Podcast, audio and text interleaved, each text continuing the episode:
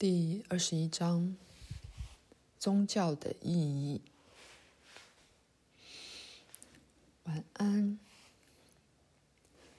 如我说过的，对宗教与转世的问题，在适当的时机会得到答复。在本文进行中，我也会处理你们几个其他的问题。因此，我们开始下一章，叫做。宗教的意义，在全我之内，永远有内在的觉悟。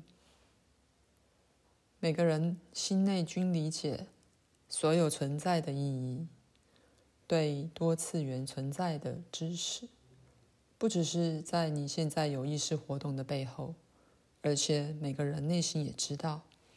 他有意识的生命是依赖着一个更大的确实次元，这更大的次元无法在一个三次元的系统里具体化，但对这更大次元的知识，由存在的最深心处泛滥流出，向外投射，改变它所触及的一切。这泛滥流出的知识。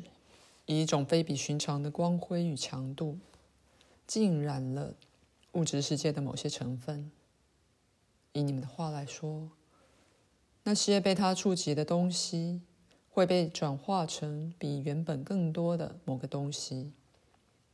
这内在知识企图在物质景观之内，为他自己找个安身之处，把他自己转移为具体的方式。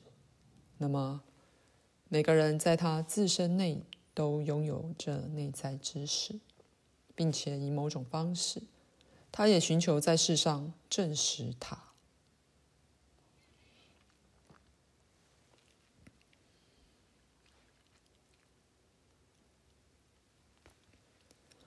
外在世界是内在世界的反应，虽然绝非完美的反应。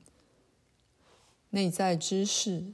可比为关于家乡故土的一本书，被一个旅行者随身带到一个陌生的国度。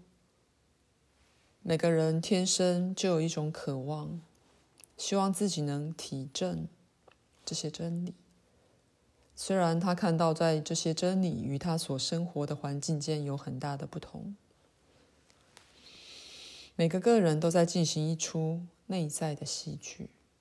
一出心灵剧，在某方面来说，这剧的本身是个心理现象，因为每个物质取向的自己都感觉被孤单的推入一个陌生的环境，不知它的来源或目的地，甚或它自己存在的理由。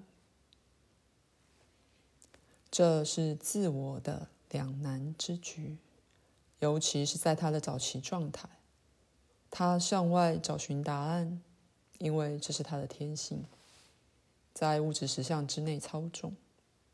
可是他也感觉到，他与不在他辖制之内的自己其他部分有一种深刻而历久不愈的联系，那是他所不了解的。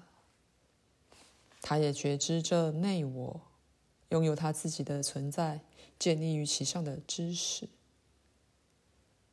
以你们的话来说，当他长大时，他向外求证这内在知识的存在。内我以他的知识来扶持自我，他将他的真理形成自我能处理的物质取向的资料，然后把这些向外投射进入物质实相的范围。自我。看到这些真理如此被具体化后，发现自己较易接受它们。如此，你们常碰到一些事件，在其中人被伟大的启迪所触及，与人类的群体隔绝，而被赋予极大的力量。一些历史时代与其他的相比之下，显得几乎灿烂的超乎自然。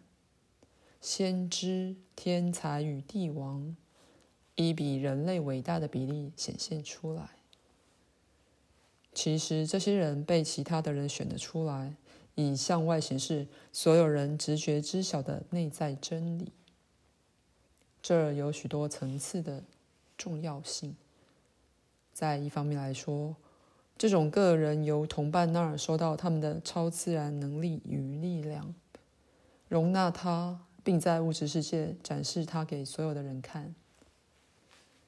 他们扮演那受祝福的内我角色，没有肉体的外衣，那内我实际上无法在物质实相里运作。不过，这能量是由内我而来的，十分有效的投射。于是，被他这样触及的人，以某种说法，实际上的确变成了他似乎是的人物。他在外在的宗教剧里，以一个不朽的英雄身份出现，就如内我是内在宗教剧的不朽英雄。这种神秘的投射是个持续不断的活动。当一个伟大宗教的力量开始减弱，而其实际的效果越来越少时，那时内在的戏剧再度加速。因此，人类最高的渴望又将投射到人间的历史上。这些戏的本身会有所不同，因为你要记住，它们首先是内在建立起来的。这些戏会被形成，以对任意既定时刻的世界情况产生影响。因此，他们是以最能给民众印象的象征与事件来表达的。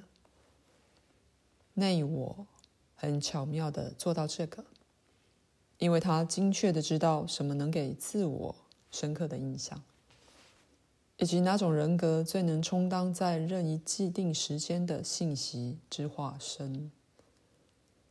那么，当这样一个人出现在历史上，他就被直觉的认出来，因为路早已铺好了。而在许多例子里，宣告这样一个来临的预言也早已给了人了。这样子被选的人，并不是恰巧出现在你们中间，他们不是随便被选的，他们是自愿承担起扮演这角色责任的人，在他们出生后。对他们的命运有或多或少的觉知，而某些触发性的经验有时可能会唤醒他们完全的记忆。他们十分清楚的是在充当一切万有的人类代表。既然每个个人是一切万有的一部分，你们每个人也都多少充作那同样的角色。